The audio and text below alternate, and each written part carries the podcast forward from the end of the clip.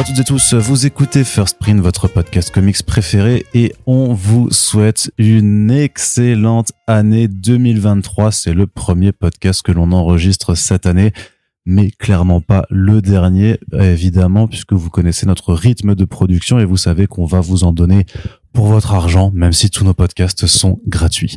Corentin est avec moi, Oui. bien entendu. Salut, Coucou Corentin, année, ça va? Ça va très bien et toi? Oui. tu es, tu es content d'être en 2023 Bon, pas plus que, que ça. Non, peut-être que ce sera peut-être que ce sera mieux que 2022 quand même. Hein. On, on- on ne le sait pas encore. Mais voilà, c'est ce qu'on a l'habitude de, ce qu'on a l'habitude de faire, c'est avant de, de, de reprendre nos rendez-vous réguliers, les front pages, les back issues et tout ça, de faire des super friends parce qu'il y en a plein qui arrivent déjà. Là, on a plein de rendez-vous qui sont calés et on aura d'ailleurs une petite annonce de super friends spéciale à vous faire très très prochainement. On est assez impatient de, de, de vous présenter ça. Et voilà. et des podcasts thématiques, bien entendu, il y en aura, Corentin. Oh, tu sais. Oh, si, il y en aura, il y en aura. Euh, on vous fait un petit peu, non, pas aujourd'hui. Non, en janvier? Hein En janvier En janvier, oui. C'est vrai Ouais, T'es sûr carrément. Tu t'engages. Aussi, je m'engage autant que j'ai une couronne des rois sur la tête, tu vois. C'est- En plus, c'est vrai. Donc, euh, il s'engage. Pour de vrai. Euh, Qu'est-ce que je veux dire? Mais voilà, ce qu'on fait d'habitude, c'est toujours un petit épisode, une petite heure et quelques euh, au début de l'année pour un peu parler des quelque choses qui nous font envie, nos attentes pour 2023, puisque bien entendu cette année il y aura des comics dans tous les sens, il y aura aussi pas mal de sorties sur les écrans, donc on essaie de faire le, le point un petit peu sur ce qui nous intéresse. Alors bien entendu, ce sera pas forcément ultra ordonné puisqu'on va pas non plus des, relister des point par point tout ce qu'on a, tout ce qui nous attend, puisqu'en fait, bah, on le fait déjà un peu avec les front pages au fil du temps, donc ça c'est des choses qui qu'il faut attraper. Mais justement là, on va en profiter un petit peu pour euh, juste pour faire le point sur les, les plus grosses attentes. C'est vrai que par exemple, tu vois, on va on va parler du programme du label 119. On l'a pas encore abordé dans- le front page, mais du coup, on pourra dire qu'on l'attend beaucoup. Et puis on revient, on pourra revenir sur chacun des titres euh, dans le front page de, de début d'année. Si ça te ça te va, Corentin. Allez. Mais euh, qu'est-ce que qu'est-ce que tu attends un petit peu euh, déjà du côté des, des comics en VF Moi, je commence par un truc, le FIBD. Je suis super chaud, même si ça va être chiant parce qu'on va de nouveau avoir euh, la grippe et, euh, et les nez qui coulent juste après. Mais je suis très très impatient de, de cette nouvelle édition du FIBD, notamment parce que il y aura quand même pas mal d'auteurs comics et tout ça qui seront présents, donc euh, ça va être, euh, je pense, ça va être cool. Il y a qui, Arnaud Mais il y a que le Bard. Ouais, oui, il y a Yann Culbard. Kelbard, il faut absolument qu'on se fasse un, un créneau avec lui quand, quand est là du coup pour, pour faire une petite. bah, j'attends encore de savoir quand je serai là, du coup. Voilà. Euh, qu'est-ce que j'attends pour cette année en comics VF Bon, moi, vous savez que je préfère généralement lire en VO, même si on a quand même des très bons éditeurs qui font de très belles éditions. Euh, je dirais forcément Blue and Green, j'ai envie de te dire aussi Salamandre, j'ai envie de te dire, voilà, Mutafukas 2, 2, euh, le nouveau Singelin, pas mal de choses en fait, mais là, tu vois, au dépoté Public Domain aussi, quand même, si, de Chip qui arrive chez Urban Comics euh, cette année, la nouvelle série des mythes de l'ossuaire, euh, enfin du mythe de l'ossuaire, parce qu'ils l'ont traduit au singulier, chez Urban Comics. Sinon, c'est vrai, après voilà, moi j'ai plus une visibilité VO, et en général, ces bilans-là, elles ont le même problème que les titres sont sollicités pour euh, 4 mois à l'avance Trois. maximum. Voilà Trois même. maximum. Euh, qu'il y a quelques annonces qui surnagent un petit peu dans le lot, mais effectivement, c'est toujours un peu compliqué d'avoir une vision de très très long terme sur le reste de l'année. Donc euh, voilà, moi j'attends un petit peu toujours les, les nouveautés des grands auteurs et des grands artistes que j'aime bien, euh, comme Brubaker par exemple, euh, comme Lemire évidemment. Euh, J'aimerais bien voir si Brian Kevon va refaire un peu de créa en dehors de saga cette année. Quelques petits trucs comme ça. Bah, il en fait techniquement avec euh, Nico et Richon sur Substack, mais il faut voir si ça sort, si ça finira par sortir en physique. Mm. J'aimerais bien aussi une édition physique pour le 3W3M de, de Hickman, peut-être cette année. En jour. En VF ou en VO, un, un bouquin. bah, En VO, elle existe, hein, mais il faut juste oui. euh, se rendre aux Oui, États-Unis pour enfin, la euh, prendre. Non, mais elle existe pour 120 dollars pour les abonnés euh, premium. non, quoi. non, non, il la vendait à la New York Comic Con pour. euh, C'était 20 balles le, le TPB. euh. Mais il y avait quoi dedans? Bah, il y a le sourcebook d'un côté, puis t'as aussi les numéros, quoi. Ok. Et ils vont continuer d'éditer en fait les, euh, les différents volumes comme ça. Et après, sur place, tu peux les avoir en convention euh, pour ouais 20 ah ou oui, 30 oui, dollars. d'accord. Donc si tu vas à la SDCC ou à la NYCC, voilà. Ouais, ouais, faut- bah il, oui, suffit, il tranquille. suffit juste d'aller à la New York Euh, Comic Con une fois. euh, 3000 je- euros de billets d'avion et d'hébergement. euh, Mais pas que c'est 3000 euros, yo. Bah, quand même, frère. C'est une convention, tu es aux États-Unis. Mais, mais moi j'y suis allé, donc je sais combien ça coûte. Ça coûte pas 3000 euros, je te le dis. Toi, tu y as été parce que t'es un, un journaliste, tu vois. t'as- Vous avez des prix, on le sait tous.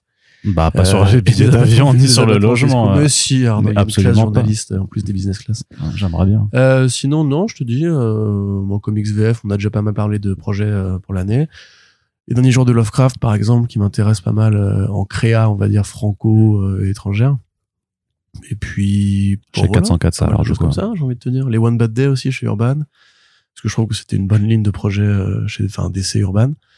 Euh, du côté de Marvel, j'ai du mal à situer ce qui arrive. Bah, Il y a le, le Hulk Grand Design quand même, Mm. euh, de Jim Rock, qui est un très bon projet pour les fans de, de Hulk.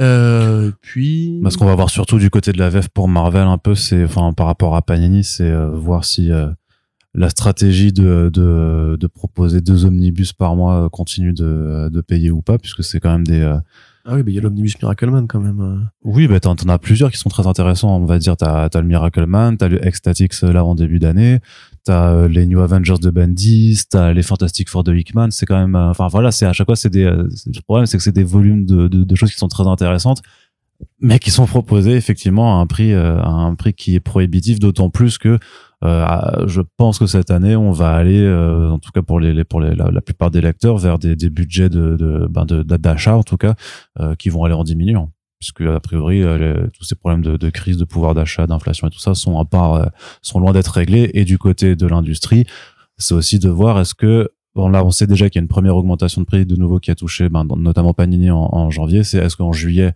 qui est l'autre période où les éditeurs peuvent euh, ajuster leur prix euh, quand ils sont SNE, c'est est-ce qu'on va avoir aussi une hausse des prix sur tout le reste euh, de, de l'édition? Et juste de même de, de- de certaines structures éditoriales. On a vu que que chez Bliss aussi ça avait augmenté. Moi, je sais pas, euh, on en avait parlé avec Comics Initiative qui pour l'instant avait pas l'air justement d'avoir trop euh, touché ses prix, mais parce que bah, notamment ils produisent en France depuis le début, donc en fait ils n'ont pas forcément été euh, touchés par euh, par la hausse des euh, genre des transports, ne serait-ce que des- du transport, puisque ça ça vient de c'est c'est beaucoup plus euh, proche.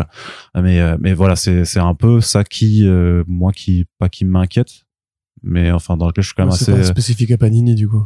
non, c'est de façon plus générale. C'est de façon. quand- Après, c'est c'est pas spécifique à Panini, mais Panini, ça reste l'éditeur le plus cher. Donc c'est et oui, mais quand celui qui. 80 euros pour un, un omnibus, que tu le payes 80-85, tu vois la différence, c'est subtil. Je pense que c'est plus pour les petites maisons, oui, comme Comics Initiative, comme Vestron, comme euh, qui déjà bah, n'ont pas forcément la, chance d'avoir des prix, euh, enfin des offres très accessibles de base, et qui n'ont pas en plus de grosses franchises comme les super-héros, qui restent quand même euh, l'un des principaux, des principaux pôles ah, d'attraction, pardon, excusez-moi, euh, pour les lecteurs de comics, même si j'aimerais que ça change, c'est malheureusement encore le cas. Euh, à mon avis, c'est Panini va pas forcément, enfin ils vont perdre des lecteurs parce que mécaniquement quand tu augmentes les prix, tu, tu as une perte naturelle de, des consommateurs, mais euh, je pense que c'est plus le marché en général qui va par contre vivre une année difficile.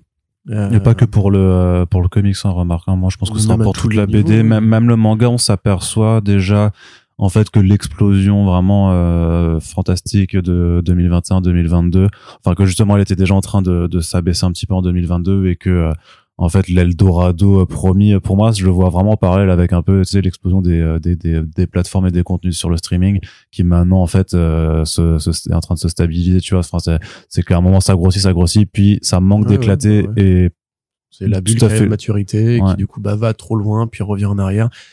Enfin, c'est différent quand même pour le streaming, parce que là, c'est pas une crise conjoncturelle euh, qui viendrait simplement d'une sorte de, de bulle spéculative. C'est vraiment en fait juste un problème mécanique de, de boursicotage sur le papier. De... Et puis aussi de, effectivement, comme tu dis, euh, une explosion des... Mais comment au début, justement, où les comics sont arrivés massivement sur le marché avec euh, les offres comme... euh, tu sais, pour les prix qu'ils ont lâchés pour Sex Criminals ou les, les grosses enveloppes qu'ils ont signées à l'époque. J'ai l'impression que pour le manga, il y a eu ça, mais pour les budgets publicitaires qu'ils ont investis pour euh, faire des campagnes de promo très coûteuses pour des grosses œuvres comme euh, euh, c'était Jujutsu Kaisen, je crois. euh, non Kajo numéro 8 Kaiju numéro 8, merci. où il y avait cette espèce d'énorme publicité qu'ils avaient mis. Ouais, sur la BNF, hein. voilà, mais ils l'ont refait pour l'arrivée de Dragon Ball sur ADN là ils ont ça, ça, je pense que c'est des excès typiques justement Ah oui, de oui, quand oui. une bulle va trop loin et qui vont finir par se tarir à terme. Euh, mais d'une manière générale, en fait, moi, je crains que pour cette année, et particulièrement en France, puisque bon, bah, on ne fait pas de politique dans ces podcasts, mais le fait est qu'on n'est pas forcément particulièrement soutenu en termes de pouvoir d'achat, euh, parce qu'on a, voilà, on a des pouvoirs publics qui ne vont pas forcément se préoccuper de ça. En tout cas, ils n'ont pas une politique de relance keynésienne, on va dire, pour euh, pour aider les gens à reconsommer. Et on sait que voilà, bah, il y a des problèmes de- d'emploi en France, il y a des problèmes de, salaire en France, etc., etc. Et effectivement, quand tu dois compter les sous à la fin du mois, particulièrement par rapport aux augmentations d'énergie aussi, genre tu vois, NJ qui a doublé un petit peu ses prix euh, d'une année sur l'autre sans raison vraiment concrète, bah c'est, euh, enfin, à part la crise en Ukraine bien sûr, mais bon, eux ils sont pas producteurs d'énergie, donc c'est c'est vraiment pareil, c'est de la, c'est de la triche entre guillemets. Euh, tu dois forcément faire des choix et la culture en général et les loisirs c'est un des premiers trucs qui sautent quand Bah oui, oui, c'est euh, ça, parce que c'est pas une question c'est pas une question de survie tu vois. Se chauffer se nourrir ou se refroidir l'été c'est une question de survie. Euh, alors à l'inverse la lecture bah, c'est un truc qui est trivial Et je le vois moi à tous les niveaux parce que vu que je suis pas forcément que dans la bande dessinée, euh, le cinéma aussi se pose de graves questions pour l'été qui arrive euh, par Ah bon rapport justement à la même problématique de hausse des prix qui va continuer parce que il y a pas de raison que ça continue pas. Euh, ou même à la restauration, tu vois, c'est des trucs comme ça où tu quand quand t'as moins de budget, bah tu vas moins au resto, tu bouffes plus souvent chez toi, etc., etc. Donc moi ouais c'est un truc qui me qui me préoccupe. Euh, on est plus exposé dans les comics parce qu'on est un plus petit marché et que déjà bah il faut euh, toucher une masse critique assez assez importante de, de bouquins pour euh, commencer à toucher le premier le premier euro. Euh, en fait simplement c'est ce qu'on dit à chaque fois. Moi dans ces cas-là j'aimerais en fait qu'on demande aux éditeurs de se rationaliser et particulièrement à Panini justement qui pour moi sort trop de bouquins dans trop de formats, dans trop d'éditions, dans trop de trucs qui sont dispensables. Euh, je répète, pour le truc des, des Spider-Man de Ditko, par exemple, je trouve ça indispensable. Il y a plein d'omnibus, là, l'omnibus Mais- Heroes Reborn, je trouve qu'il est, encore une fois, c'est peut-être que mes goûts personnels, hein, je sais pas. Ah là, mais- c'est complètement tes goûts personnels parce Voilà, que bon, quand tu vois les réactions sur euh, sur certains sites, sur certains réseaux sociaux et tout ça, ben justement par rapport à, au Mighty Marvel dont tu parles, donc une réédition des, des premiers épisodes de, de Spider-Man depuis le début, donc en, en trimestriel euh, à je crois que c'est 7,99, un truc comme ça, 8 euros, 9 euros euh, en kiosque notamment. Euh, en fait, il y a des gens, qui- enfin alors est-ce qu'ils sont majoritaires? Je sais pas mais il y a quand même en fait euh, il y a un public derrière parce qu'il y a des gens qui disent ah oui vraiment c'est le format idéal pour euh, Ouais, mais il y, a, il y a toujours un public. Ce que je te dis, c'est qu'il faut faire des choix, en fait. Des choix rationnels, des choix conscients. Mais justement, je pense que ça, c'est les choix rationnels. Moi, je pense que non. Je pense que c'est vraiment juste une tentative de capitaliser sur un petit marché qui existe, mais que Panini n'a pas besoin de faire ça et que justement. Le truc, c'est qu'il y a les- plus d'offres, il y a plus vraiment d'offres BD euh, comics en kiosque, Non, mais c'est littéralement. Donc, c'est euh, pas ça qui va sauver le kiosque, c'est de la nostalgie, ça en l'occurrence. C'est pas ça qui va remettre les gens dans l'idée de lire tous les mois le comics de la série VO adapté en VF qui sort. euh. Enfin, c'est c'est pour moi, c'est oui, c'est du kiosque dans les faits. Mais comme tu vois, tu peux pas te dire effectivement que euh, acheter un sandwich de temps en temps avant de prendre un train, c'est de la grande restauration. Tu vois, c'est pas pareil. C'est pas comme ça que t'intéresses les gens à la bouffe, tu vois. Enfin, non, mais ce que je veux dire, c'est que ça permet quand même à une offre d'exister. Sinon, il y en a juste pas. Oui, En mais fait. c'est pas la. Oui, mais là, du coup, tu te bats pour la, Et sur- en- la survie d'un truc qui est mort pour des pour des raisons logiques en fait. C'est le kiosque qui est mort parce qu'il n'y avait pas assez de lecteurs de kiosque. Là, en l'occurrence, ce qu'on fait, c'est qu'on trouve une façon d'intéresser les gens au kiosque par la nostalgie, par le côté premium de la BD un peu historique, patrimoine et compagnie. Mais ça va pas sauver le kiosque, ça va rien faire du tout en fait. Mais oui, mais c'est peut-être pas le, enfin, le, le but, c'est pas forcément de sauver le kiosque, c'est peut-être juste de réattirer les gens après dans, dans, dans la librairie pour lire d'autres Spider-Man, par exemple. Enfin, je sais pas. enfin, dans, dans, avis, cet exemple particulier, quoi. Enfin, bref, je pense pas que ce parent puisse besoin entre guillemets de le faire. Et encore une fois, qu'il faut se poser ces questions-là de euh, quelle, quelle somme tu dépenses pour ce papier, comment tu pourrais l'utiliser et comment tu pourrais justement endiguer euh, les hausses de prix simplement en faisant des commandes moins importantes, qui sont des économies d'échelle, de trade-off, etc. Et à mon avis, je pense sincèrement que c'est que eux n'ont pas compris encore qu'il fallait justement revenir en arrière par rapport à diversi- cette diversification des formats, ce côté il nous faut une collection must-have, une collection euh, à petit prix, une collection omnibus, l'espèce de comment ça s'appelle aussi, euh, c'est la collection qui te met beaucoup de pages euh, pour un prix un peu réduit. Les Epic Collection. Voilà, par exemple. Euh, les intégrales annuelles aussi, qui sont pour le coup, je pense, un truc qui est indispensable à mon avis. Et il y a trop de trucs en fait. Pour un seul éditeur, c'est quand même beaucoup, beaucoup, beaucoup euh, d'offres et des prix qui continuent à augmenter. Et en plus, comme c'est la marque Marvel, elle fait arbre qui cache la forêt pour tout le reste du rayon comics en librairie. Euh, et ça, c'est des questions qu'il faut se poser à mon avis maintenant. Alors, je dis pas que j'ai les réponses, hein, évidemment, mais l'année qui arrive, à mon avis, va être euh, euh, un passage forcé justement pour qu'on se pose ces questionnements sur le marché de comics n'augmente pas aussi vite qu'il devrait par rapport à la qualité.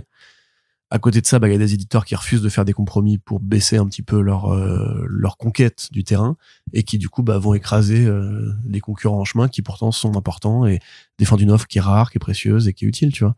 Moi, j'avoue que le podcast Super Friends que tu avais fait avec euh, avec Sullivan, il m'avait un peu mis le, moral à zéro, tu vois, parce que même lui, il a l'air un petit peu de baisser les bras par rapport justement au fait que bah, le comics n'augmente pas et que bah dans un marché qui est fermé, tu peux pas te permettre de, de rêver en fait. Tu vois, et ça, moi, je trouve ça un peu triste. Bah oui, après tout dépend, tout dépend un peu de ta position et effectivement du euh, parce que euh, enfin je sais pas, mais il y a peut-être parce que la- l'année était pas forcément la, la meilleure année pour euh, pour iComics de, de ce point de vue-là, mais une année avant, t'avais le, le gros succès de de The Savage Shores, de, de We Only Find Them When They're Dead. Donc en fait, ça dépend aussi du, nombre de, bouquins. Là, C'est- effectivement, les, les indés, euh, les, indés en France, on sait que c'est c'est compliqué, mais euh, on en reparlera dans, le prochain dans le prochain front page. Mais dans le classement des, euh, des, des 40 meilleures ventes quand même de 2022, t'as quand même du coup Everything et We Live qui ont réussi à, à, à sortir du lot, ou les Lifestars. Donc c'est-à-dire que quand même des titres qui arrivent à, euh, percer euh, et, à trouver et à rencontrer un certain succès même Saga Tom dit ça, ça ça a vraiment bien marché aussi hein. et euh, quelque part je me dis c'est en fait un peu au, petit bonheur la chance mais en fait il y a, y, y a des- coups de poker mais tu peux pas être tu peux pas avoir du succès sur tous les titres et alors peut-être que cette année là par contre si on reste sur l'exemple de de, de iComics euh, ben on va être sur un carton pour Blue and Green peut-être que tu vois ce, ce- Oh, bah, franchement, c'est vu vu celui de vu le succès de The Savage euh, si si s'il y a un bon retour, si le bouche à oreille fonctionne et que les libraires le mettent bien en avant, ça peut vraiment être une une, Ouais, une réussite faut- parce que faut l'espérer après. parce que c'est un vrai putain de bouquin, tu vois. Donc euh, Oui, mais graphiquement. euh, Enfin, Ah, mais justement, toi- graphiquement, toi moi, je pense- justement me moi, je pense que- souvent d'élitiste et de connard parce que j'aime bien Dave McKean et que euh, non, c'est surtout parce que t'es un connard élitiste, mais euh, non, c'est pas vrai, j'aime bien Dave McKean, c'est tout. non, mais justement, le truc, c'est que justement, mais par le, la- le lien à Sienkiewicz ou Dave McKean, ça peut clairement attirer un lectorat qui va plutôt chez Futuro ou chez euh, Monsieur Toussaint l'ouverture ou euh, voilà, qui est plus euh, consommateur des romans graphiques qui sortent même parfois aussi chez Russer et tout ça. Ça permet vraiment, si le, euh, on va dire, si le bouche oreille ou si la, la communication, si par les libraires, par les prescripteurs fonctionne, ça permet, je pense, de toucher un public autre que celui qui va lire du comics indé euh, plus euh, euh, normé, on va dire. euh, ça, style The pareil. Walking Dead ou Invincible. c'est que les libraires, justement, bah, ils doivent aussi mettre en avant le manga, doivent aussi mettre en avant le franco, le franco, euh, franco-belge, et que, bah, ils se posent les mêmes questions de, euh, d'économie quand ils doivent faire leurs commandes. Et à mon avis, ça, c'est un produit qui va leur paraître plus risqué, euh, de base, parce que Mm. Même si pour nous, Sienkiewicz et McKean, c'est des grandes rostas, je suis pas persuadé que pour un lecteur de, qu'est-ce qui serait grand public en BD aujourd'hui, euh, Astérix, à part ça, euh, je sais pas, Arnaud, un grand succès franco-belge moderne, aide-moi. Non. D'accord. Vous voyez qu'on est des Bah, experts les la vieux BD. fourneaux. Non, mais tu vas, t'as les vieux Voilà, les fourneaux. vieux fourneaux. Pour un fan des vieux fourneaux, euh, le style McKean et le, le style, en fait, ça, là, d'un Anderka et Justin Pearson, euh, John Pearson? John, John, K. Pearson? Ouais. John Pearson, Ouais. je crois. Euh, voilà, voilà. Après, moi, j'espère, hein, et on, on le défendra à nous dans les podcasts et on dira pourquoi c'est Oui, bien, parce que dans la mais- BD, hein, parce que dans la dans la BD franco-belge, il y a aussi plein de plein d'artistes qui euh, qui ont aussi une approche atypique du dessin, qui ont des voilà, qui sont plus dans dans le figuratif et donc euh, sur lesquels tu peux te retrouver aussi. hein. Et je pense que c'est vraiment une question de mise en place aussi dans la librairie, quoi. Dans Si- l'abstrait, tu veux dire. Ouais, abstrait, ouais, pardon. figuratif, c'est l'inverse de. Pardon, bah du coup, je veux le dire abstrait, oui. Euh, merci. Et euh, du coup, c'est euh, ce que ce que je veux dire, c'est que en fonction de comment tu le mets en place aussi dans ton rayonnage, c'est forcément si tu mets là pour l'exemple précis, si tu mets Blue and Green à côté du Epic Collection Spider-Man, oui, non, ça, ça ne marchera pas. Si tu le mets à côté d'autres romans graphiques avec un trait un peu plus bizarre, un peu plus des choses comme ça, je pense que tu peux tu peux le faire. Et c'est et c'est ça qu'ils ont euh, d'ailleurs que que de qui aussi un problème dans le même dans les rayonnages en fait dans certaines librairies. C'est qu'en fait justement le rayon comics il est pas travaillé. C'est-à-dire que tout est mis en vrac. Et donc non seulement tu t'y perds un petit peu mais en plus tu ne sais pas à quoi correspondent ces choses-là. Et euh, je sais qu'il y a des euh, alors je sais plus si c'est d'ailleurs je crois que c'était Ur- Urban qui en avait édité euh, des en fait des supports euh, à- que tu mets dans les dans les rayons en fait avec le, le registre en fait de BD genre science-fiction horreur machin. Et juste ça ça permet d'indiquer en fait dans la librairie même que bah qu'en fait que ces, ces registres là existent au sein de la bande dessinée Ouais, américaine bien sûr. ouais. et, et ça paraît trop con en fait quand tu le dis comme ça, mais en fait quand tu vas dans dans dans, dans certaines librairies, dans, dans certains espaces culturels machin, tu t'aperçois qu'effectivement il n'y a pas du tout de euh, de, de juste de pré d'effort de présentation. C'est juste on Bah te oui. met tout dans un truc. Il y a même Et- des Fnac où il y a plus, en fait, tu sais, ce, cette PLV Non, Fnac- où ils posent des- ouais. les comics en. Après Fnac, je trouve que ça mine de rien, Fnac, je trouve que ça va quand je vais dans Mmh. quand La Fnac de Saint-Émilion, la dernière fois que j'y suis allé, vraiment, Ah ouais t'avais, euh, bah, la- la- l'ancienne PLV qui était dédiée aux comics, maintenant, euh, c'est un côté, l'autre côté, c'est du manga, tu vois. oui, alors par contre, j'ai vu moi aussi, j'ai vu pas mal de librairies ou d'anciennes où par contre euh, clairement le rayon comics a été réduit de moitié pour faire de leur la en place. vouloir, hein, ça vend moins. Bah Donc, oui, mais non, mais ça, c'est une les logique. commerçants, ils ont intérêt à, ce que, à mettre en avant ce qu'ils vendent, etc. Mais dans ce cas-là, autant bannir le rayon comics, tu vois. Enfin, Oui, bah euh, non parce que sinon on n'a plus de travail. oui, non, ce que je veux dire, c'est voilà, c'est effectivement, c'est aussi à eux d'essayer de mettre euh, les, les produits en avant. Et là, effectivement, il y a. Mais tu vois, moi, je vais souvent aussi à. Alors, je crois que c'est Canal BD ou BDNet, je sais plus le nom exact, mais à Nation. Enfin. Charonne, Voilà. Et euh, il y a un rayon comics, mais qui est justement, en fait, quand tu arrives dans le, dans le rayon manga. Euh, coucou, euh, c'était bah, c'est là la, la boutique de Christopher Malouane, enfin l'ancienne boutique de Christopher Malouane. Mhm. Quand tu arrives à gauche, en fait, t'as le rayon comics, mais qui est vraiment dans un coin et qui paraît du coup super étouffant parce que d'un côté t'as as tout euh, le Panini Marvel super héros qui va monter en hauteur et à côté t'as une sorte d'étagère en diagonale où pareil tu sais t'as pas t'as des petits cartons genre coup de cœur du, de tel libraire, etc. Ça c'est très cool. Les compagnies en plus ils font des petits, euh, des petits avatars. Ouais. Mais euh, voilà, enfin, à part une BD qui va un peu sortir, sortir, sortir du lot, c'est un rayon qui est froid, qui, qui paraît surchargé, euh, qui paraît limite démentiel pour un mais mec qui connaît pourquoi pas. surchargé par rapport au reste? Parce que Et le parce reste que aussi, là- le, le problème du comics, c'est on le voit très bien d'ailleurs ici, c'est qu'il n'y a pas une uniformité dans euh, les standards d'édition. Et du coup, ça paraît déjà chaotique de base, tu vois. Euh, t'as les les dos les deux enfin les dos toilés j'allais dire les dos noirs de Panini de Urban qui vont croiser euh, les les beaux qui vont être beaucoup plus justement anormaux à Ouais, je trouve que t'exagères parce que justement Oh, en termes d'uniformité, euh, les trois quarts des éditeurs ont tous les mêmes dos noirs. euh, Bah, tu rigoles ou quoi? Bah Delcourt c'est dos noir, Urban c'est dos noir, Panini c'est dos noir, iComics c'est dos noir. regarde là, regarde, regarde, regarde la librairie blanche qu'elle a. Enfin, la bibliothèque blanche qu'elle a. Mec, c'est un bordel euh, sans nom, tu vois, par rapport à un rayon de manga où quasiment toutes les BD font la même taille et ont plus ou moins le même, le même typique en, en jaquette plastique qui fait un peu le même euh, effet de liseré, tu vois. Mmh. À mon avis, non, mais je pense vraiment que ça, pour le coup, c'est un, ça peut aussi participer à les, enfin, après, c'est pas pour dire, euh, ne faites, faites, faites tous la même chose, évidemment. Moi, j'aime bien ce truc-là. J'aime bien ce côté bordélique du comics. Mais par contre, je pense que pour un mec qui rentre franchement dans ce rayonnage-là, ça peut aussi être confusant, tu vois, parce qu'il y a pas, euh, il y a pas ce côté, euh, c'est un genre, tu vois, le comics. Mm. Là, c'est plus une sorte de grand chaos, de grande jungle où si t'es pas éduqué, tu sais pas vers quoi aller, tu vois. Hmm. Et dans les et dans les thématiques dé- dé- débattues habituellement aussi, c'est euh, collection petit prix versus euh, du coup euh, urban nomade euh, qui était donc euh, bah, l'équivalent mais plus pérenne en fait plus long terme de ces collections à petit prix. On a la deuxième vague de titres urbains qui arrive avec notamment l'arrivée de ouais, le dernier Rome. Il y aura forcément une vague 3 euh, j'imagine à l'été ou en mai, je sais plus quand quand quand c'est qu'ils doivent euh, l'annoncer. Et en face, bah, on a euh, Panini qui continuera. Donc cette fois, cette année, ce sera une première collection petit prix qui a été annoncée sur euh, les super héroïnes. Ouais. Et euh, j'imagine qu'il y en aura au moins une deuxième Marvel euh, plus vers l'automne, vu que c'est c'est maintenant ils Ouais, l'ont. c'est euh, ça. Puis t'as les offres chez Carrefour aussi. Et t'auras l'offre effectivement chez Carrefour qui devrait revenir.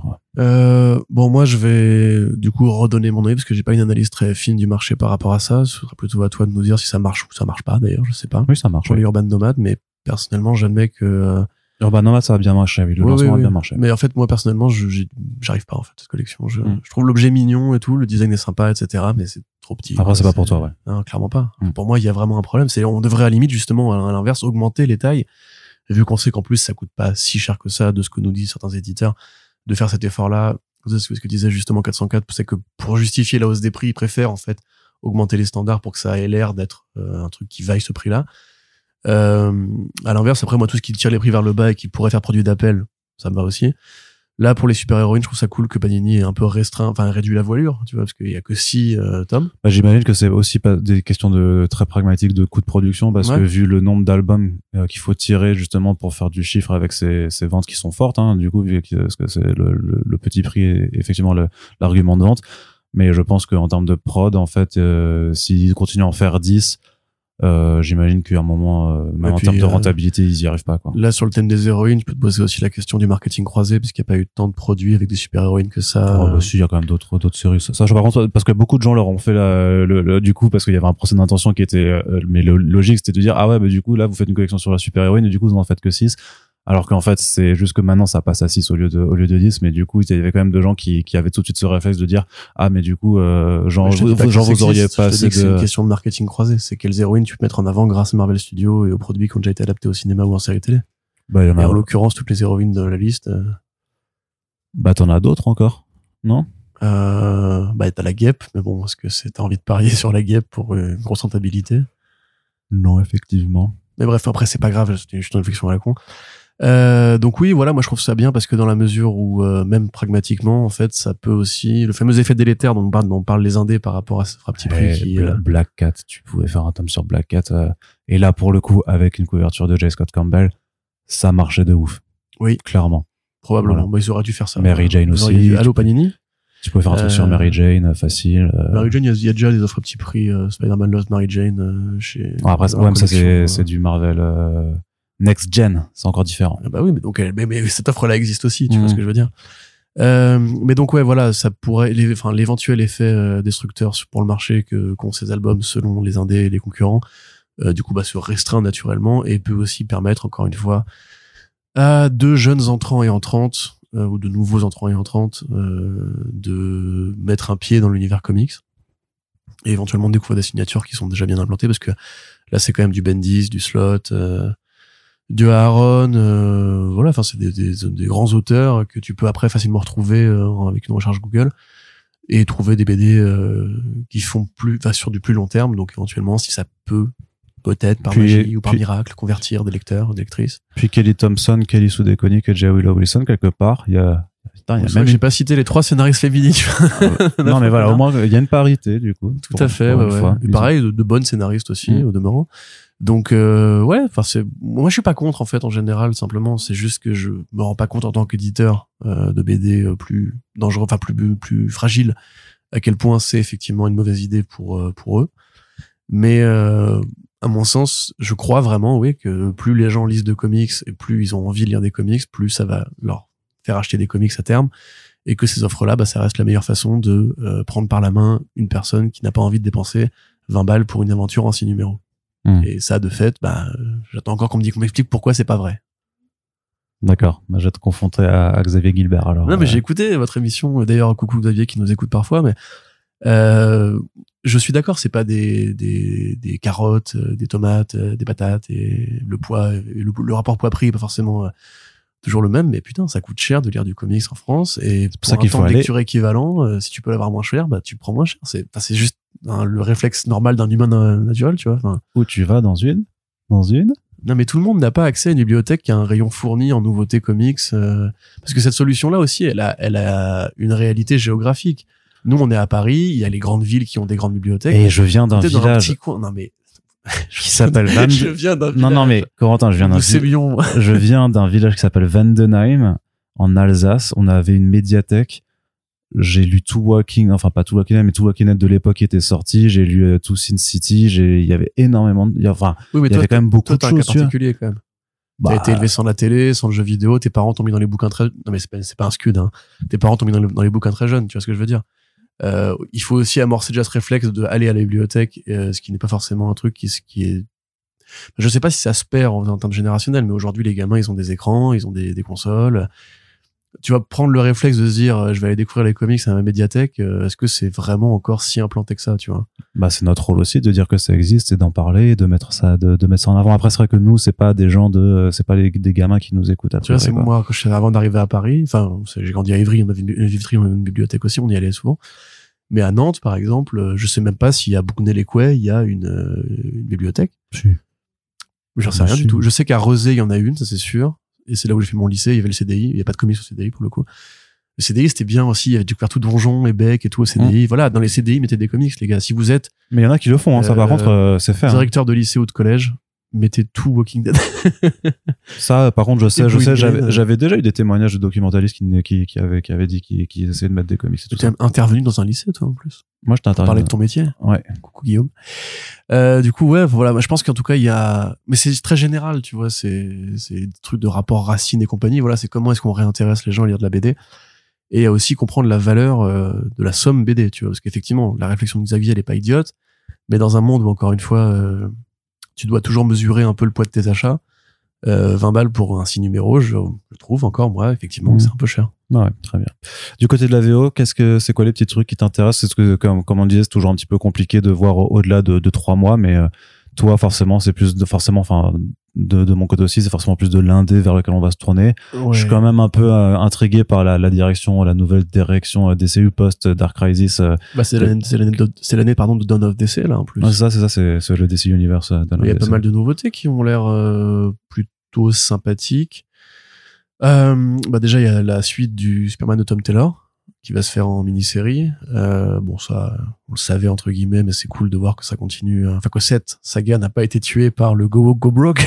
le fameux, le fameux. Excusez-moi, pardon.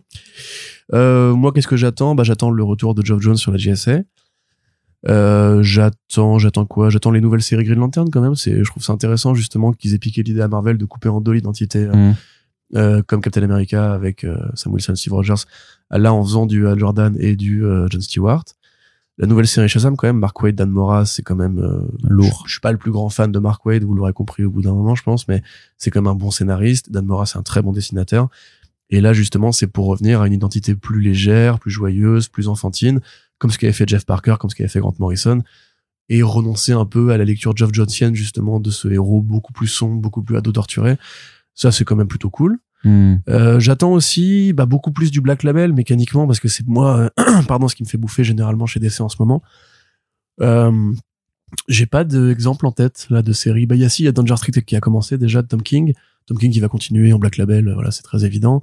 J'aimerais bien voir ce que Williamson pourra refaire en Black Label maintenant qu'il est un peu, j'allais dire il a les mains libres, il a pas du tout les mains libres parce qu'il fait 40 séries pour nos, de nos DC, mais euh, les Rogues par exemple, je trouve ça génial. Tu vois, pour moi c'est son meilleur taf, euh, Mm. loin devant Dark Crisis et et The Flash euh, et tout ce qu'il a fait justement en DC classique. Rox qui sort ce mois-ci en VF d'ailleurs. Ouais, tout à fait. Bon, on en reparlera dans un back issues et c'est vraiment très bien.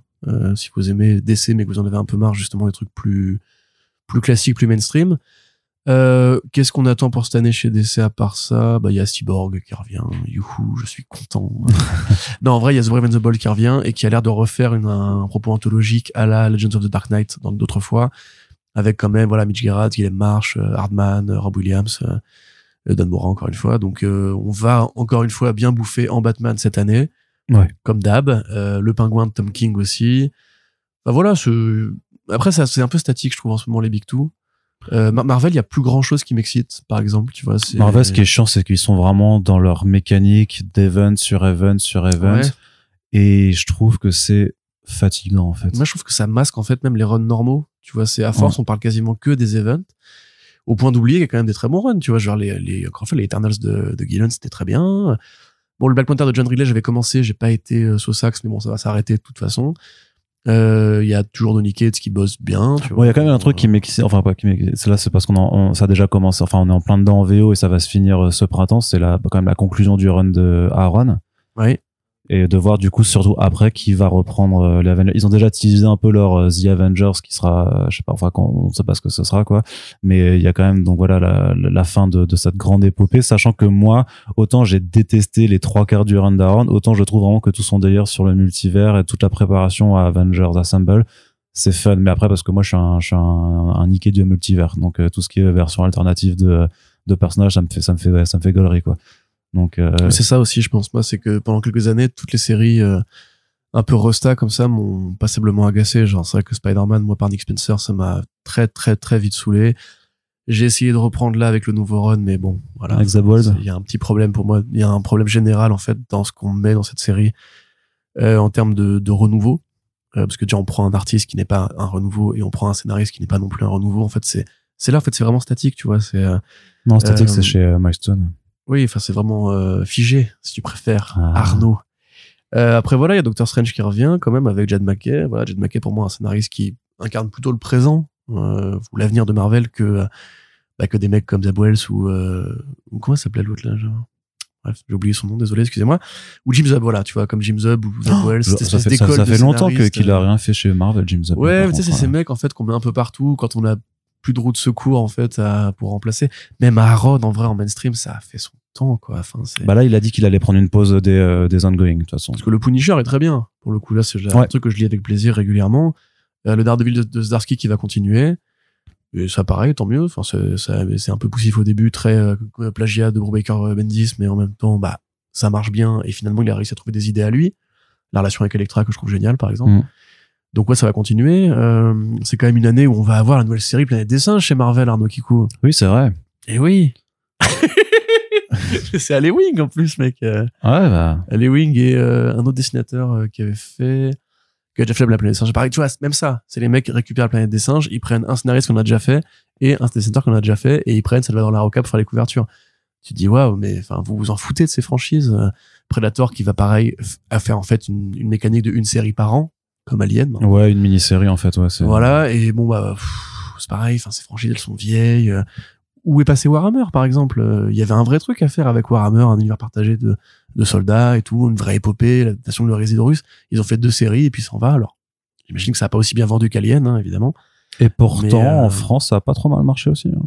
Bah ouais, bah peut-être qu'on a un marché qui est plus intéressé par les bizarres britanniques que nos copains ricains, je ne sais pas. Mm. Mais voilà, enfin tu vois, chez Marvel, c'est vrai que moi, du mal un peu à m'e- à m'extasier, tu vois. J'ai l'impression qu'en fait, ils arrivent pas euh, à, à enchaîner sur ce qui était All New Marvel Now, euh, où il y avait vraiment de nouvelles idées, de nouveaux artistes, de, de nouvelles façons en fait de composer les histoires de super-héros inspirées par ce qu'avait fait Fraction et Hara. Je me, je me demande s'ils sont pas piégés limite par leur propre rythme de production maintenant en fait. Ah bah c'est sûr. Qui doivent tellement abattre la cadence, euh, abattre les, les projets machin que ça laisse même pas forcément aux, aux équipes créatives ou à, ou à la gestion éditoriale de se poser un petit peu pour dire bon bah voilà non parce que hop faut faire un Sins of Sinister puis après faut faire euh, un euh, Captain America Cold War puis après il faut faire le Fall of X et en Ouais, fait ouais. ils ils enchaînent ils les enchaînent ils éditeurs se, enchaînent se et, euh, divisent, mais tu vois, il y a encore la ligne X-Men qui est bien, qui est bien défendue. On a parfois des petits projets comme Non-Stop, euh, Spider-Man, tu vois, qui, pareil, évoque un petit peu ce ouais côté. mais Non, non, mais ce que je veux dire, c'est, rappelle-toi, justement, après Hawkeye, euh, t'avais Free quand Fall. même- Mm. Bah, Free Fall, oui, mais je veux dire, ap- après Hawkeye de Hara et Fraction, Mm. justement, donc il y a 10 ans maintenant, euh, t'avais quand même justement cet esprit euh, Robbie Rodriguez, t'avais euh, Spider-Gwen, t'avais Spider-Woman, t'avais plein de séries justement qui étaient, bah, She-Hulk aussi de Charles Soule, plein de séries qui étaient vraiment laissées dans leur coin et qui avaient des artistes, des propositions qui étaient différentes, plus euh, plus grounded, plus réalité, plus comique parfois, plus absurde. T'avais le Howard the Duck de Darsky, tu vois. Cet esprit un peu fou, un peu un peu pop, un peu coloré, un peu un peu punk parfois même, tu vois. Euh, je trouve qu'il s'est un peu paumé quoi. Il y a plus grand chose qui soit aussi exta- enfin aussi excitant si on. c'est c'est euh, plus premier degré même j'ai envie de dire Ouais, c'est c'est plus mainstream quoi. On est revenu en fait à, au Marvel. avec les euh, trucs les Venom les Carnage là qui sont aussi qui ont leurs trucs euh, ouais non Même Ramvé, tu vois, quand il arrive sur Carnage, tu te dis, ouais, ça va être trop bien. Et tu lis un peu et tu te dis, ah oui, en fait, il fait du super-héros, là, c'est, il fait pas le Mm. vrai Ramvé, tu vois, c'est, qu'à la limite, il était meilleur, justement, quand il était passé vite fait chez DC. Mais faut voir euh, son détective comics là ouais, mais Catwoman aussi, non? oh c'est fini il a fini Ouais, ouais, c'était un bon petit passage, bien aimé, moi. Mais donc voilà, tu vois, moi, j'aimerais bien un petit Black Label chez Marvel, euh, un retour de Marvel Ouais. Knights, encore une fois, parce que il y a ce lectorat d'adultes qui, à mon avis, en fait, c'est la fameuse euh, rengaine, le lectorat de comics sur nouvelle tous les deux ans. l'imprint max là Voilà, moi j'aimerais bien effectivement qu'on, comme pour le Black Label qui arrive à recapturer des vieux lecteurs qui étaient un peu perdus parce qu'ils en avaient marre de la continuité et tout, que Marvel se pose cette question de se dire, ben, et si on faisait des séries prestige un peu, et si on faisait, tu vois, c'est ce qu'ils font avec Doctor Strange là. Les séries de Tradmoor, euh, franchement, moi je kiffe. euh, Ouais, et puis les. Demon, Demon Days et Demon Wars de Ouais, ouais, ouais, Pitch Momoko, c'est ça qu'on veut en fait. Même Exactement. même un, un autre projet euh, façon Beta Rebuild de Warren Johnson. euh, le. Carrie Andrews aussi, tu vois. Mm. Ces, ces mecs-là, ils sont encore là, ils ont encore envie de bosser. De toute façon, on sait que. Warren C'est sûr parce qu'en fait, c'est- ces bosser, projets ils sortent, mais ils arrivent pas à les éditorialiser correctement dans, en ouais en, les mettant en avant sur un sur un format de publication, sur quelque chose, alors que ça ça aurait mérite des tout le prix mérite. ACBD en plus, par exemple. Ça, Hein ça, c'est mérite des prix ACBD en plus. Ça mérite complètement des prix ACVD, mais ça mérite peut-être même du, du prix Comics Blog. Je sais pas. Est-ce Mais que oui. est-ce qu'en 2023 on se lancerait pas dans dans dans un prix Moi, je te Comics dis Blog ou First année. Print euh, année, Je sais, mais faut faut s'organiser, faut s'organiser. Je. Allez, bon, Corentin. vidéos au hasard on dit, ouais, après Comics Blog, puis voilà.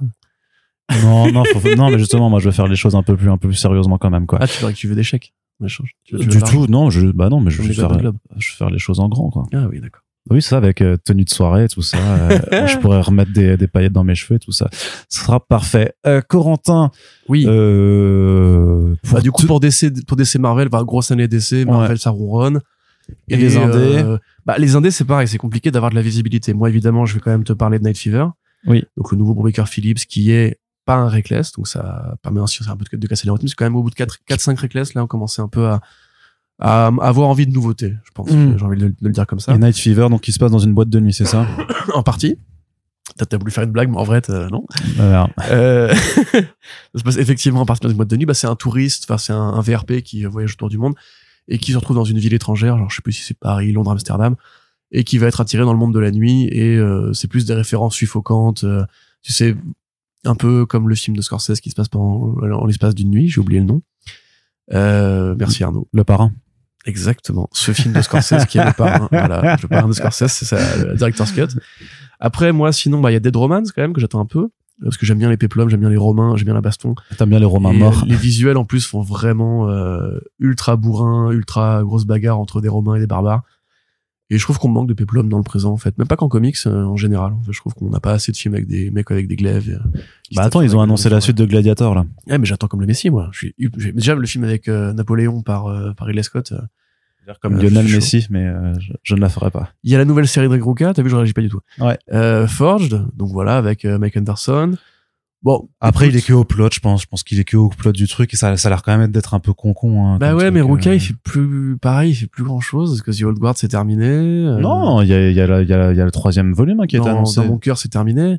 Euh, je, trouve, je trouve ça Ouais, ok, ok, ça, ok, ça va nulle part. Il y, a, y a pas de vraie réflexion de fond. Il aurait fallu en faire, en faire une ongoing de ce truc-là, tu vois.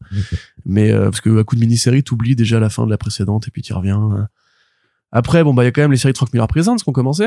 On se rappelle, hein, il y a Ronin 2 qui a démarré, euh, voilà, euh, très bien. Il y a Sin City qui revient. Bon, euh, il y a la Sin City de Manara aussi quand même, Sin City de Color, qui va là pour le coup un vrai événement parce que Sin City qui revient, ça veut dire Frank Miller qui revient, donc ça veut dire que ça va pas être très joli. Je suis désolé, j'aime beaucoup Frank Miller, vous le savez, mais il ne dessine plus aussi bien qu'avant, c'est comme ça. Donc le retour de Sin City n'est pas forcément une très très bonne nouvelle. Alors que Ronin 2 justement, Philippe Tan, il, il donne vraiment à fond, c'est cool. Euh, donc ça on verra bien, on verra s'il continue à vendre des NFT en 2023. Euh, Voilà, en 2023, j'attends, j'attends la mort des NFT. Oui, C'est, clairement, clairement. dès, dès que l'humain invente une nouvelle technologie depuis quelques années, tu vois, c'est que des conneries. Mais Euh, toute la mort du monde du crypto machin là, euh, s'ils pouvaient tous euh, bien bien mourir. Le deepfake, c'est un truc, c'est dangereux parce que tu peux faire que des trucs ultra graves politiquement avec. Après, on invente les IA qui vont bousiller le travail des artistes, des concept artistes, des compagnies, et tout le monde s'en fout. Euh, et maintenant, on avait après, on a inventé les cryptos et les NFT en mode genre, ouais, c'est comme ça qu'on va payer de- les, les choses dans le métaverse. Tu dis, mais je veux pas être dans le métaverse de base, donc fous-moi la paix en fait. Pardon, c'est une aparté. Donc sinon, euh, The Sacrificers, euh, Rick Remender, Max Ouais. ça c'est cool parce que c'est de la fantasy avec, euh, enfin fantasy euh, dystopique, avec Remender qui revient. Arnaud, parle-moi de Immortal Sergeant de Joe Kelly et Ken Nimura. Bah oui, la nouvelle série de Joe Kelly et Ken Nimura. Ça a l'air bien, non? Bah ça va être mortel. Bah ce qui est bien, c'est que c'est c'est c'est c'est plat et dessert puisque on a à la fois le début euh, en euh, janvier chez Image Comics, puis on aura la VF euh, euh, à l'automne euh, chez iComics. Donc euh, clairement, euh, on est content. On est très content. T'es content, euh, c'est vrai? Bah oui, bah surtout que c'est un projet dont il parlait depuis pas mal d'années au final, que ça avait, que ça, on avait eu déjà vent de ce projet depuis euh, depuis plusieurs temps, mais que ça a mis plus de temps que prévu à voir le jour. Donc, euh, bah, je, bon, je t'avoue que je sais pas si j'attendrai la VF pour pour découvrir ça, quoi. Oh Ah. Oh Mais j'attends aussi très clairement, euh, moi aussi de mon côté. Enfin, j'ai chacun ses propres obsessions, et moi j'attends que Ultra Mega revienne. Parce qu'il faut que ça revienne, c'est pas possible autrement. J'attends le prochain The So Good aussi. Ama- Je vais mourir. I Might Be Evil et même euh, même elle a annoncé une autre série qui, a- qui est entre temps donc elle a deux projets au moins en cours et dont, dont- que j'attends tous les deux avec euh, impatience euh, voilà c'est toujours un peu les marottes en fait de, de bah, en grandissant et en, en développant nos goûts euh, culturels bah, d'avoir tes auteurs ou tes artistes préférés que tu as envie de suivre sur sur le long terme moi Mark Miller ça m'intéresse aussi en fait tous les projets qu'il est en train de faire même si ça va pas être forcément très bien mais l'envergure en fait de la chose de du crossover Ah oui, de, c'est vrai, de ouais. Big Game de The Ambassadors, de Nemesis Reloaded et tout ça. Enfin, c'est quand même euh, un développement, en fait, une production qui, euh, qui moi, qui m'impressionne en fait d'un point de vue très, euh, très mécanique, très euh, industriel Ouais, ouais. en fait. Et je trouve, je trouve ça bien de. Je veux de- dire au niveau des lamentins. Ouais, c'est ça. Mais de- Bah, non, non, mais de voir quand même plus, Les comment. planches sont vraiment, euh, c'est bien. Enfin, c'est c'est beau. Bah ouais, Jiménez, euh, euh, Apparemment, il va buter v'là les flics. Alors, du coup, je sais pas ce que, Riemann- ce que Millard va essayer de nous dire avec cette BD, mais euh, les riches qui tuent les flics. Peut-être que c'est une façon pour Millard de dire aux flics d'arrêter de défendre les riches, je sais pas. Euh, Ambassadors, bah, c'est, voilà, c'est sa réponse à Squid Game et à Charlie la chocolaterie, apparemment. Euh, Big Game, crossover, bon, on sait pas. Il y aura toujours du Hit Girl cette année. Il y aura toujours probablement du Kick-Ass aussi quelque part, parce qu'il va probablement le ramener pour son crossover. Magic Order qui continue.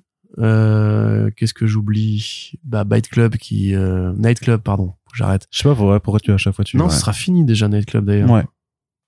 Parce a Mince, on n'aura plus, euh, on n'aura plus de, de série à 2 dollars. Après, t'as la série, euh, enfin rien à voir du coup pour Mar- par rapport à Mark Miller, mais il y a aussi la série euh, de Marmero euh, qui continue cette année. Oui. Vicious Circle. Il y a, bah tiens, pareil, moi un truc qui m'impressionne au niveau industriel. Scott Snyder. Oui. Eh oui, il va continuer lui aussi cette année à faire plein de trucs. Mm. Euh, notamment, il va se faire adapter par euh, plein de gens. Euh, Undiscovered, il y a, ça va continuer. Mm. Si je dis pas de bêtises. Il y a tout le tout son espèce de nouveau projet là, euh, Dark Spaces, c'est ça? Euh, Dark Spaces, ouais. Voilà. Dark Places. Dark Spaces, je me rappelle plus, j'ai plus le titre là en tête. Mais voilà, euh, il fait une BD avec son fiston. Oui. Euh, Il y a Duck and Cover avec Albuquerque. Voilà, le, le vieux Albuquerque qui retrouve son vieux Scott Snyder. Ça, c'est beau. Les amitiés qui durent dans le temps. Euh, Il y a la VF Night of the Ghoul. Chez Ouais. Delcourt, quand même. Une un Frank Avila en 2023. C'est quand même assez rare pour être souligné. Euh, Il y a, alors, est-ce qu'il va faire Food Chain? On ne sait pas. Chain. Oui, enfin Chain, oui, Chain, Food Chain, euh, voilà. Euh, moi, j'attends aussi la, la suite de la, la vie de Zack Snyder. Non, je rigole. Donc voilà, sinon il y a quand même toujours un petit peu des trucs par-ci par-là chez Image. A pas mal de nouveautés qu'on avait répertoriées, euh, bah, surtout par écrit, mais rien qu'à l'air vraiment encore de secouer un petit peu. Tu vois, c'est à part bah, voilà, euh, c'est pas Phantom Road, bah si, Phantom Road de Jeff Lemire et euh, Gabriel Walter Hernandez. Mm. Euh, Hernandez Volta plutôt. À part ça, tu vois des grosses nouveautés indé qui auraient été annoncées, qui ont l'air de de- d'amener du nouveau euh, chez Image par exemple. Là, c'est un peu compliqué à situer pour l'instant. Je sais pas ce que t'en penses. Je pense que je suis aussi curieux de voir si Valiant va mourir ou pas cette année. Parce que ça fait quand même plusieurs mois maintenant qu'ils sont vraiment à un rythme de un single issues par mois. Ce qui m'inquiète aussi un peu sur la situation en VF de, de Bliss et tout, qui vont avoir de moins en moins de trucs à, à proposer euh, avec le temps. Alors heureusement, ils ont les droits aussi de rééditer des, euh, les anciennes séries de Valiant et heureusement aussi ils se sont diversifiés maintenant avec toute une euh, toute une porte de publication indé slash young adult et euh, d'ailleurs le Écuyère ou Squire qui est en financement participatif en ce moment et faut aller le soutenir parce que ça a l'air d'être un très beau projet qui a été primé aux Eisner donc euh, ça bah ça ça dit ce que ça veut dire. Euh, mais voilà j'ai j'ai j'ai quand même la peur de voir si Valiant va vraiment tenir cette année ou si à un moment soit qu'elle passe vraiment je me dis que enfin tu peux pas juste euh, publier un single issues par mois et, et continuer comme ça enfin c'est c'est via pour personne Ah, en auto-édition aussi, tu peux, mais quand t'es une boîte. euh, oui non mais quand a une Moi, ouais, j'ai très hâte qu'on fasse le bilan si jamais il meurt. Enfin, j'ai pas hâte qu'il meure, mais si jamais il devait mourir, j'ai très hâte qu'on fasse le bilan. Bah, pas qu'il meurt mais qu'il soit repris par quelqu'un d'autre qui Mais mette vraiment les moyens en voilà, fait on est d'accord euh, quand même enfin, que le rachat par ce groupe chinois n'avait aucun sens. Ils ont rien branlé, les mecs. Enfin, Non, parce qu'ils ont, ils ont, ils ont, ils ont tout misé sur les IP, sur la, sur la, sur la, la, la mise en route de projets d'adaptation. Euh, bon, bah, ils ont eu aussi, en plus eu un coup de malchance par rapport à la sortie de, de Bloodshot, mais de toute façon, c'est un projet de merde. Et en, et en fait, à partir du moment où de toute façon, ça, ça, ça n'a pas marché, Même, dans un monde sans Covid, il aurait pas marché. hein. Enfin, faut, Oui, oui, bien sûr. se mentir. C'est, moi, je me mens pas. C'est vrai? Tu Non. t'es, t'es plutôt honnête avec toi? Ouais, je suis plutôt honnête quand même. Arnaud, tu es très intelligent. Ah, putain, c'est En vrai. plus, on a quand même eu la mort d'Aftershock. euh, Non. Enfin, elle est pas, bilan il est de- pas mort du tout. La banqueroute. La Euh, mise le en redressement fa- la, la judiciaire. mise sous tutelle judi- financière en Oui. espérant que, mais Oui. ils ont annoncé des titres pour mars avril, donc, euh, Et l'exposé de contrats très délictueux. Mais bref, euh, Pour l'instant, voilà, ils sont enfin, pas c'est- encore en ça pour dire que, bah oui, mais bon, enfin, c'est reculé pour mieux sauter, quoi. À moins qu'il se fasse racheter. Mais euh, quelqu'un veut bien éponger les dettes de 80 millions. C'est quoi C'est 80 ou 100 millions, je sais plus. mais non, c'est beaucoup moins. Ouais, C'est 10. c'est 10. Ça va, 10. 10, 10 millions, ça se rembourse facile. Mais oui, mais moi, le mois dernier d'ailleurs. Oui. Attends, trois semaines de boulot et hop, c'est fait. Ah, hein. c'est ça. Tu Sur traverses, Tipeee, d'ailleurs, merci les gars. tu traverses la rue et puis c'est bon. Exactement. Non, mais voilà, enfin, ça nous montre quand même que le marché est fragile, euh, qu'il y a des éditeurs qui s'endettent pour produire des adaptations, comme IDW à l'époque, et que bah oui, il y a, plein d'éditeurs qui vont continuer. Bah, il y a plein, plein de qui se sont lancés, tu vois, comme Ahoy par exemple. J'aimerais bien savoir où ils en sont, parce qu'ils font un peu moins de bruit depuis quelques temps. Ils ont toujours Mark Russell, ils ont toujours euh, Jamal Campbell, euh, euh, Jamal Eagle plutôt même. Euh, ils ont toujours quelques titres par-ci par-là qui sont intéressants, mais tu vois, c'est ça. T'as l'impression qu'il y a une sorte de, de vague 2 tu vois, de deuxième période où ils arrêtent d'être juste un tout petit qui fait des petits coups par-ci par-là avec des quelques bons projets. Tu vois, Aiwa, par exemple, a réussi plus vite pour moi à transformer l'essai. C'est Aiwa, ça y est, maintenant c'est implanté, ils ont des contrats, ils ont des contrats, Hollywood, ils ont des gros noms régulièrement. J'aimerais bien la suite de l'univers de Résistance d'ailleurs. Euh, mais par exemple, Ahoy, tu vois, c'est, ça reste encore assez, assez discret, quoi. Euh, TKO, TKO, on n'a plus beaucoup de nouvelles, hein. TKO, ouais. Enfin, TKO plutôt même. TKO, ouais. TKO, euh, bon bah voilà, les derniers projets, euh, je sais même plus, je, je sais même pas te les citer, tu vois. Alors comme ils ont, ils ont attaqué avec Garcenis, Jeff Lemire, et depuis bah c'est c'est un peu plus discret quoi. Encore une fois, donc on, on verra bien. D'ailleurs, en parlant de Garcenis, on aura sûrement euh, le, le Fury Max, enfin la suite de Fury Max euh, cette année, ou Punisher Get Fury comme il l'appelle. Donc j'ai j'ai grand hâte. Euh, C'était une aparté encore une fois.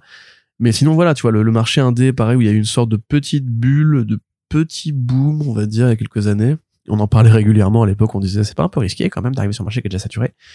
Et bah là, je pense qu'effectivement, euh, le temps avançant, le prix de papier n'aidant pas, et euh, bah, le, le- le pouvoir d'achat aux États-Unis, en France étant ce qu'il est, est-ce qu'on aura encore une fois euh, pas une mauvaise surprise cette année de voir des boîtes qui vont fermer quoi? Mm. euh, Onipress, ça va bien encore là ou... Bah, euh, on n'a pas trop de nouvelles, mais ils continuent de sortir des trucs, ouais. Ok, bon bah voilà, écoutez, mettons qu'il y en a qui, qui ont le code crédit illimité.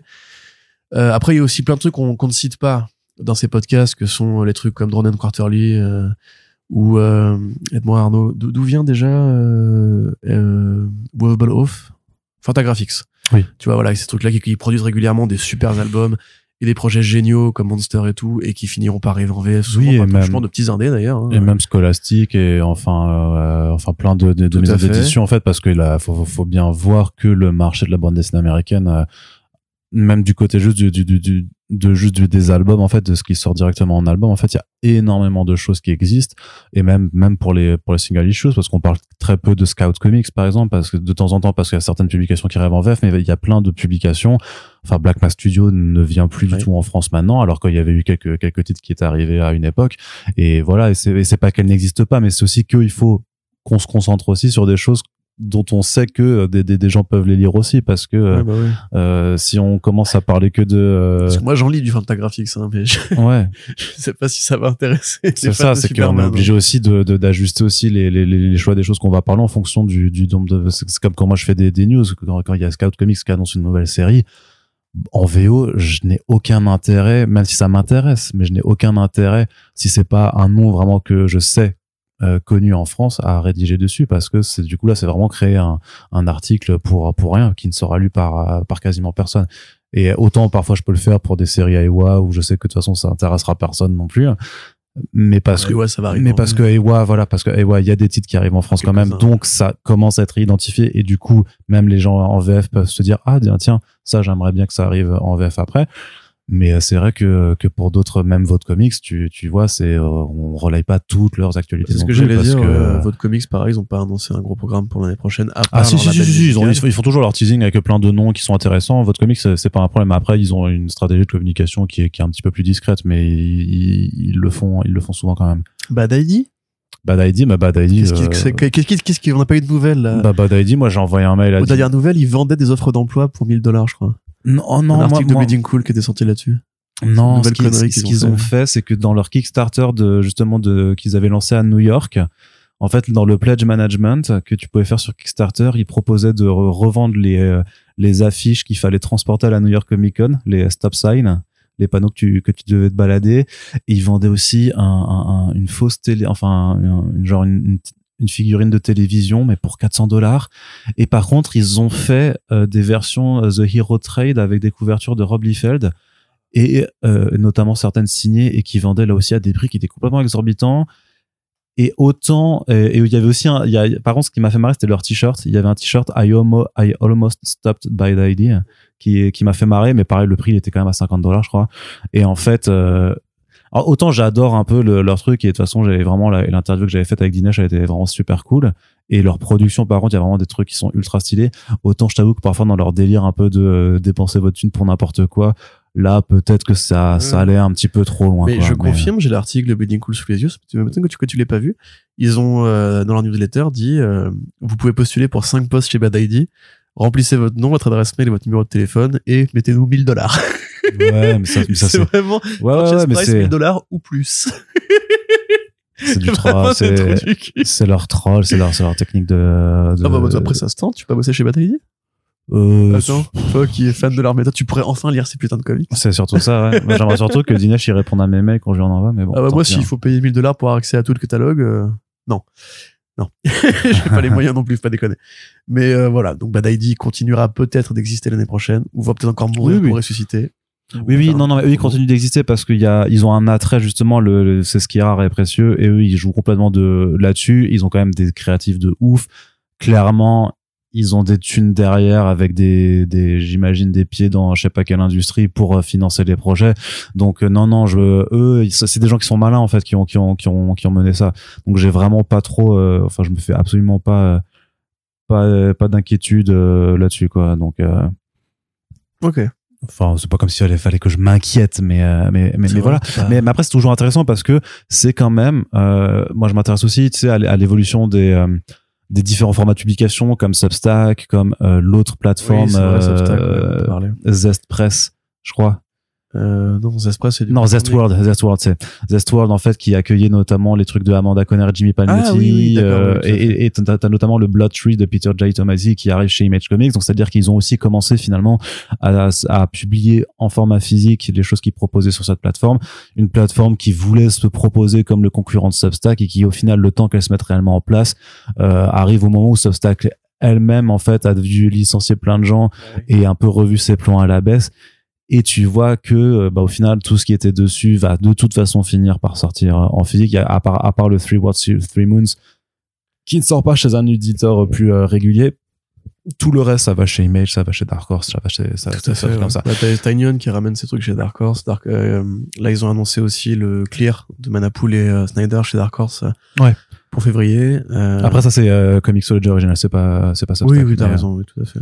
Mais voilà, il y a, y a- reste, y a quand même cette transformation, en fait, cette transformation, enfin, cette, cette, cette, cette- cette évolution continue en fait des pratiques de, de, de lecture et de production en fait de la bande dessinée américaine, euh, qui sont super, qui sont super intéressantes à suivre en fait et de voir est-ce que ça prend ou est-ce que ça prend pas dans, dans le marché. J'ai très hâte d'avoir un petit peu les, le bilan chiffré de l'année pour voir si justement la part, s'ils arrivent à mesurer euh, en fait en incluant un peu euh, Substack ce genre de choses là, la part en fait que prend la lecture numérique maintenant par rapport au reste, si on est toujours sur du 10% ou si on a peut-être à aller jusqu'à 15 par exemple, si vraiment ça suffit à générer euh, des, des chiffres, ou même l'auto-édition, parce qu'on on a vu aussi qu'entre les Kickstarter, les. Indiegogo, les Patreon, les machins trucs, C'est en justement fait, en euh, fait, ça le problème, c'est que euh, moi je pense qu'il y a des gens qui sont mis sur Substack pour soutenir aussi les les auteurs dont ils étaient fans, en sachant très bien qu'ils allaient finir par avoir une édition physique.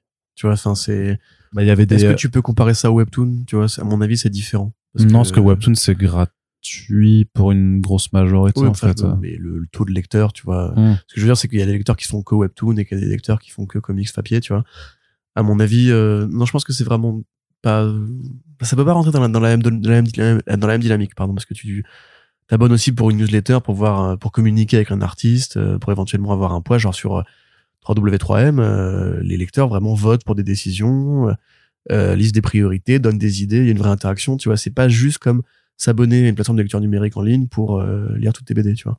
Donc à mon avis, c'est Mais ton c'est appli- c'est deux problématiques. Ouais, mais ton implication sera pas la même en fonction de si tu participes sur le Substack ou si, comme moi, tu vas juste à la New York Comic Con pour prendre les bouquins en physique, bah oui. mais sans être impliqué auparavant Bah, dans, moi, dans le processus. j'ai envie de lire les BD de, de Hickman et de ses potes, Mu- Mundo, Edelstone et compagnie.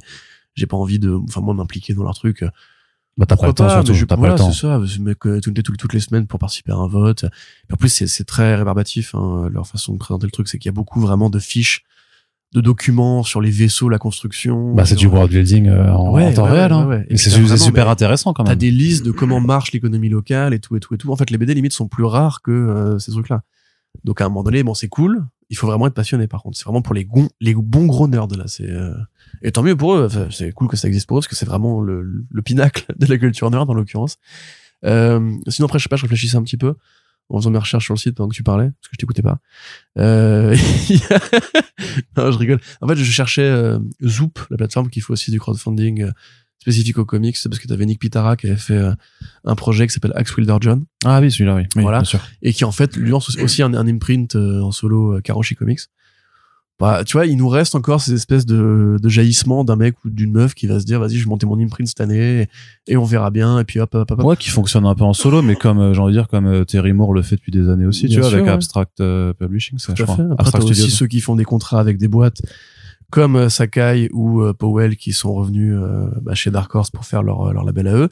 Madkin qui a lancé Flux House chez Dark Horse aussi, quand même. Du coup, Dark Horse qui a l'air de bien remonter la pente, mine de rien. Tout à fait, ouais, ouais, bah, qui s'est séparé des licences pour accueillir des auteurs, donc c'est quand même plutôt une bonne mécanique. Bah, je, je suis pas sûr que d'un point de vue argent, c'est forcément le plus, euh, c'est forcément ce qui marche le mieux, mais d'un point de vue image, en tout cas, sans jeu de mots, euh, ça, parce que Image Comics, c'est un autre éditeur. Eric Ouais. McFarlane, j'adore. Ah, les blagues.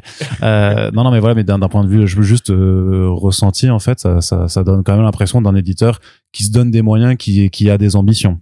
Ouais. Parce que ces auteurs-là, c'est des auteurs qui sont déjà établis et reconnus. Donc, s'ils arrivent à les recruter, c'est que derrière, il y a un contrat qui est intéressant. Donc, c'est-à-dire qu'ils ont des moyens de les intéresser. Et donc, ça veut dire que bah, le rachat par Embracer, a priori, euh, N'a pas posé de problème dans oui, c'est ça. Voilà, c'est ça. Voilà. ça. Ce qui est plutôt une bonne chose. Oui. Et au contraire, parce que si jamais ça a permis de faire débloquer le jeu vidéo Hellboy, dont on va reparler tout à l'heure.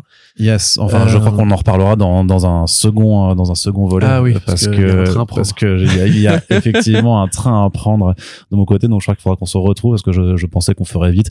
Mais bien entendu, il y a des choses qui ne changent pas. Et avec First Print, eh ben, eh ben, ça parlote et ça Mais blabla et ça dit gna gna gna, les Il y a comics. plein de trucs en plus. Ah oui, il y a plein de bandes dessinées qui vont sortir. Ah, les comics. Oui. J'aime bien ça, moi. Moi, j'aime bien. Je suis fort. Mes petits omnibus. On a même pas parlé de 6-19, putain. Mais oui, c'est vrai. En plus, dans la partie VF, on l'a T'as combien de temps complètement zappé. encore T'as combien de temps Je peux encore parler 10 minutes. Allez, Euh, vas-y. on peut en parler aussi, 619. mais de toute façon, je voulais en reparler dans le détail trois ou quatre fois pour le prochain front page, parce que c'est vrai. Mais c'est vrai que ça, si, si, parce que tu disais au début, quand tu parlais de VF, que t'attendais le MFK de tome 2, le nouveau, le nouveau Game Saint-Gelin, donc euh, Frontier, Et Metamuta, la réédition. tout à fait, qui arrive là euh, en ce mois de, en ce mois de janvier. Donc il y a, il y a plein de programmes, c'est, enfin, il y a plein de, de, de bonnes choses. Ça, ça, ça reste un programme en plus qui, ils l'ont dit, euh, est amené à, enfin, oui. pourrait accueillir un- un- l'une ou l'autre parution en plus, si jamais euh, j'imagine que certains projets peuvent être publiés ou arrivent à être terminés à temps. Et de mémoire en plus de, de, de ce que je sais, je, je, je crois qu'il y a effectivement des, des trucs qui peuvent se rajouter. Quoi? Donc, oh, Oh, ah, ça flex. Ah hein. bon? Ouais, non, mais si tu veux, je peux... Tout Non, bah non, je ne Ah bah pas. bravo le journaliste. Bah. C'est Quoi, comme, ça que- c'est- c'est comme ça que ça marche, frérot. Euh, Bah, Bah, je, je te dois rien. exactement. Bah. Corentin, Euh, Qu'est-ce que je voulais dire? Mais non, non, mais c'est vrai qu'il y, y a plein de choses qui arrivent de ce, de, de ce côté-là. C'est-à-dire qu'il y a même d'autres maisons d'édition en fait qui continuent. Enfin, chez, il y a même chez euh, ah chez Sarbacane en fait ceux qui ont euh, publié November. En fait, euh, moi j'ai eu leur programme de début d'année. En fait, il y a d'autres. Justement, ça fait partie des éditeurs qui vont aller chercher euh, les les, les les comics qui sont directement publiés en album aux États-Unis. Et donc il y a des parutions américaines qui arrivent. D'ailleurs, euh, il y a même d'autres créations. Enfin voilà, si vous avez aimé, euh, parce qu'on on en reparlera, euh, je pense. En tout cas, moi j'en reparlerai. Je sais pas si toi tu voudras suivre le truc, mais euh, moi j'en reparlerai. C'est euh, des, des créations originales en fait, euh, justement qui s'ouvrent aussi un petit peu à cette forme de BD un peu hybride ou qui va chercher ses inspirations du côté du comics au-dessous dans des, des maisons dans des maisons d'édition qui ne sont pas habituées à faire ça. Donc euh, chez Dupuis notamment, qui a accueilli Saison de sang euh, cette année, euh, bah il y aura des créations qui vont arriver qui seront un petit peu dans dans cette veine là. Et il y a notamment un truc, mais ça je peux vraiment, je suis désolé, c'est euh, pour l'instant c'est encore euh, secret au professionnel Tu peux me le dire? mais je te le dirai hors micro, Ouais.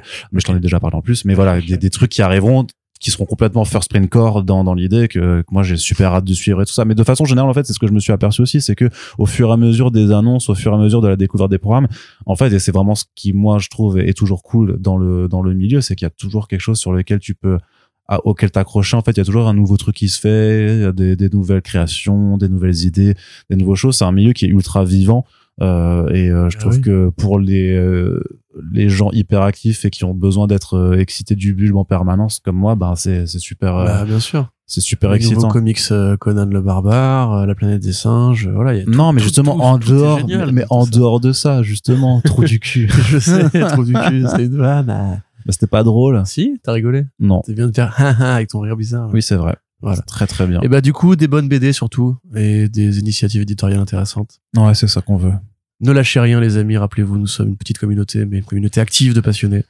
et qui lâchons beaucoup trop de fric euh, dans ce loisir. Arnaud, oui. On se fait la suite du programme euh, quand tu rentres euh, de ton exil. euh, de mon exil strasbourgeois effectivement c'est ça. Donc pour pour pour ceux pour celles et ceux qui qui ne le savent pas c'était mon anniversaire en ce début d'année. Du coup vous ne Ah l'avez pas tous souhaité mais c'est pas grave je vous ne en veux pas. Vous pouvez faire vos dons euh, au euh, au compte PayPal dans la description de ce podcast mais non Je je solidarise de ce qu'il vient d'être dit. je là. déconne. Non, non, mais non, non, mais par contre, oui, c'est ça, c'est que en fait, euh, j'ai là juste pour le contexte, j'ai un train à prendre, donc on continuera euh, la suite de ce podcast avec donc toutes les adaptations qui arrivent l'année prochaine. Euh, donc on verra un petit peu bah, qu'est-ce qui nous intéresse. Et en attendant, on espère que voilà, vous pouvez nous dire vous ce qui vous intéresse dans les comics qui arrivent, ce que vous savez. Peut-être que vous vous laisserez surprendre un peu euh, et que par notre programme et par nos, nos, nos chroniques et peut-être que voilà, on, on espère en tout cas pouvoir continuer de jouer ce petit rôle de prescripteur ou de conseiller euh, qu'on a avec ces podcasts et aussi sur le site comicsblog.fr. Mais on vous remercie en tout cas d'être présent. On espère surtout que vous serez là pour nous écouter euh, et pour discuter avec nous euh, cette année. Et j'en profite pour vous dire que si vous appréciez ces podcasts, d'habitude je le fais en début d'épisode, mais là j'ai oublié, eh bien vous pouvez nous soutenir en partageant sur les réseaux sociaux les émissions, en mettant des petites étoiles et des petits commentaires sur Apple Podcasts, sur Spotify, sur tous les trucs comme ça, sur Podcast Addict. Dites que vous aimez bien les podcasts et pourquoi il faut euh, les recommander. Et également sur notre plateforme Tipeee, vous pouvez nous soutenir pour qu'on puisse voir l'avenir de façon sereine et pérenne. Et on remercie les derniers contributeurs qui euh, sont euh, notamment euh, Mengela, Jean-Christophe Triptyque, Surge et Emile, euh, voilà, qui euh, sont venus euh, renforcer nos euh, les rangs des tipeurs en ce début d'année. Euh, actuellement, là, quand on enregistre, vous êtes euh, une belle bande de 134 personnes à nous aider à voilà à pouvoir continuer de, de faire des podcasts pour le restant du mois puis de l'année. Donc merci à vous euh, d'être présents et merci à toutes celles et ceux qui ont été présents sur le sur le Tipeee et on vous fait des bisous et donc on vous dit à tout bientôt pour la suite de ce premier euh, de cette première série de podcasts euh, attente de 2023 à la prochaine salut Salut.